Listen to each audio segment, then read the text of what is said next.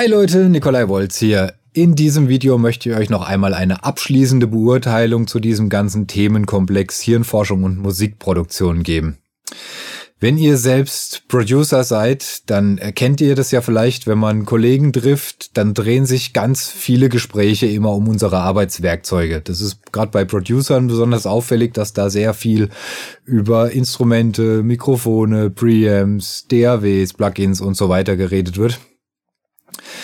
Und es wird dann natürlich immer gefachsimpelt. Hast du das schon? Hast du das ausprobiert? Oh, das musst du unbedingt mal ausprobieren. Das fand ich jetzt aber nicht so gut und so weiter. Und bei ein paar wenigen von unseren Arbeitswerkzeugen kann man ja da tatsächlich auch ein objektives Urteil abgeben und sagen, hier, seitdem ich mir die DAW gekauft habe, spare ich jeden Tag eine halbe bis ganze Stunde Arbeit, weil bla bla bla. Und im professionellen Arbeiten macht es unterm Strich dann auch einfach eine Kostenersparnis aus. Und dann ist das natürlich, kann man ja ausrechnen, lohnt sich das dann für mich, das zu kaufen, lohnt sich nicht. Aber bei den meisten Dingen, die wir uns eben so leisten, ist es ja nicht so einfach, dass man jetzt sagen kann, hier irgendwie, das kostet's mich, das spare ich ein, lohnt sich, ja, nein. Da müssen wir uns oft auf ganz subjektive Faktoren berufen, ob wir jetzt dies oder jenes kaufen oder nicht. Sind wir der Meinung, das klingt gut genug, dass sich die Investition lohnt, das wertet meine Arbeit unterm Strich auf. Und äh, dazu möchte ich ein kleines Beispiel erzählen, das mir tatsächlich auch in der Praxis passiert ist, als ich gerade eben an dieser abschließenden äh, Beurteilung saß, die zu schreiben für meine Arbeit. Und zwar war ich zu dem Zeitraum mit einem Kollegen in einem Studio und wir haben da zusammen was aufgenommen. Und danach, als wir die Session abgebaut haben, haben wir uns unterhalten über die Mikrofone da in dem Studio.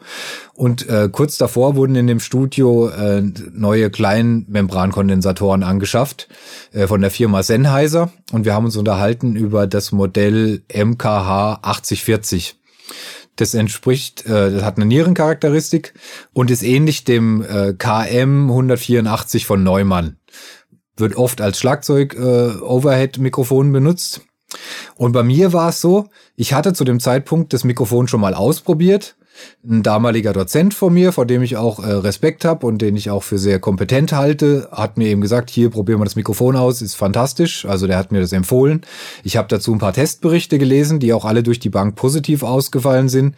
Ich habe das mal ausprobiert in der Session, fand auch, das äh, klingt gut und habe ab dem Zeitpunkt dann eigentlich immer äh, die Mikrofone als Overheads benutzt.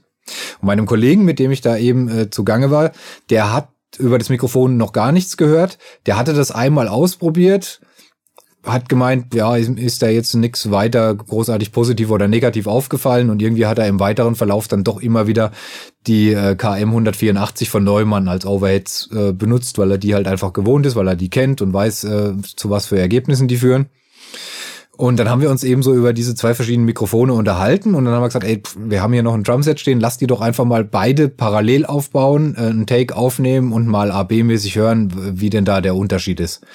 Wir haben das gemacht und im ersten Moment war der Vergleichstest tatsächlich so, dass wir beide gesagt haben, hätten wir uns jetzt eigentlich größer vorgestellt, den Unterschied. Da war ein Unterschied zu hören, der war aber jetzt nicht so, dass man bei einem Beispiel rückwärts umgefallen ist vor Freude, sondern die waren sich sehr ähnlich. Dann haben wir da noch ein bisschen genauer reingehört und noch ein bisschen analysiert und sind dann schon zu dem Ergebnis gekommen, dass eben diese äh, MKH 8040 von Sennheiser ein Ticken druckvoller klang und noch so ein Ticken brillanter und haben das Ganze dann auch auf einem Analyzer analysiert und haben festgestellt, dass die, die MKH 8040 von Sennheiser, dass die eben so eine kleine Anhebung im, im Bassbereich und im unteren Mittenbereich haben, aber wirklich ganz dezent und dass sie eine, eine leichte Anhebung in den Höhen haben.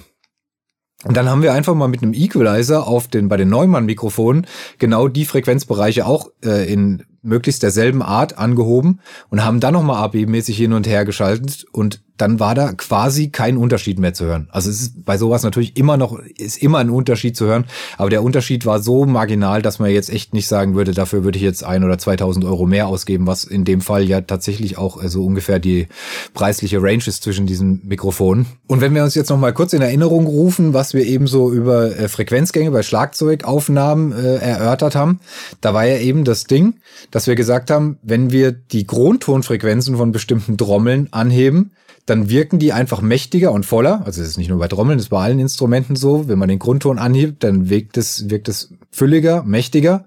Und wenn ich die, die Höhen, den Obertonbereich anhebe, dann klingt das Ganze einfach ein bisschen brillanter und hochauflösender.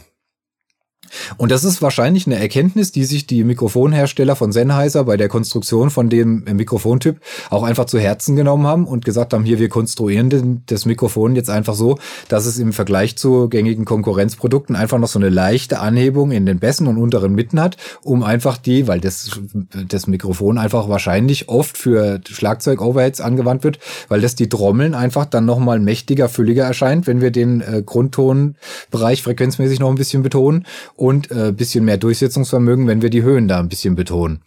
Und das war dann eben bei diesem Mikrofon der Unterschied zu gängigen Konkurrenzprodukten, weswegen dieses Mikrofon einfach durch die Bank gut bewertet wurde, warum mir das Kollegen empfohlen haben, warum es darüber positive Testberichte gab. Gut, das mit den Testberichten, äh, das, das ist nochmal ein anderes Thema, dass die nicht immer nur positiv ausfallen, bloß weil das ein gutes ein gutes Gerät ist, sondern da fließt natürlich auch teilweise Geld im Hintergrund, aber das lassen wir jetzt hier mal auch mal außen vor. Aber auf jeden Fall, dieses Mikrofon ist zu Recht positiv bewertet worden. Das hat, das klingt fantastisch, das ist ein tolles Mikrofon.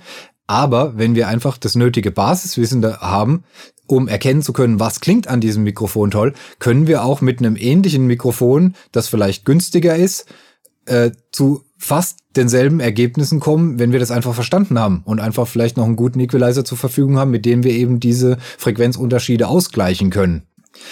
Wir dürfen nicht vergessen, dass wir als Producer, ähm, auch wenn wir professionell arbeiten, gleichzeitig auch immer einfach Kunden, potenzielle Kunden in einem riesengroßen und stark umkämpften Markt sind von Plugin-Herstellern, DAW-Programmierern, Instrumentenherstellern und so weiter. Also all diese Hersteller von unseren Werkzeugen kämpfen natürlich darum, dass wir deren Produkte kaufen.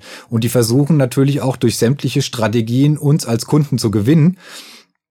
Und eben das Beschäftigen mit der Thematik hat neben all den Tricks und neben den sinnvollen Arbeitsstrategien, die ich ermittelt habe, mir eben auch das gebracht, dass ich einfach diese ganzen Marketingstrategien und diese ganzen Werbe Methoden, die auf uns einprasseln als potenzielle Kunden für diesen ganzen ähm, Producer-Equipment-Markt, die auch so ein bisschen besser durchleuchten zu können und ein bisschen besser beurteilen zu können, was macht wirklich Sinn und wo spare ich mir lieber das Geld.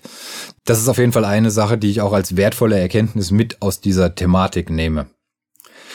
So, ich denke, ich habe zu dem Thema Hirnforschung und Musikproduktion alles gesagt, was ich soweit erforscht habe. Vielleicht lege ich noch mal irgendwann ein Video nach, wenn noch irgendwas äh, kommt, was ich vergessen habe, wenn mir noch irgendwas einfällt, wenn ich vielleicht Input von euch kriege. Aber soweit war es das erstmal für den Moment. Bis bald, danke fürs Zuschauen und ciao.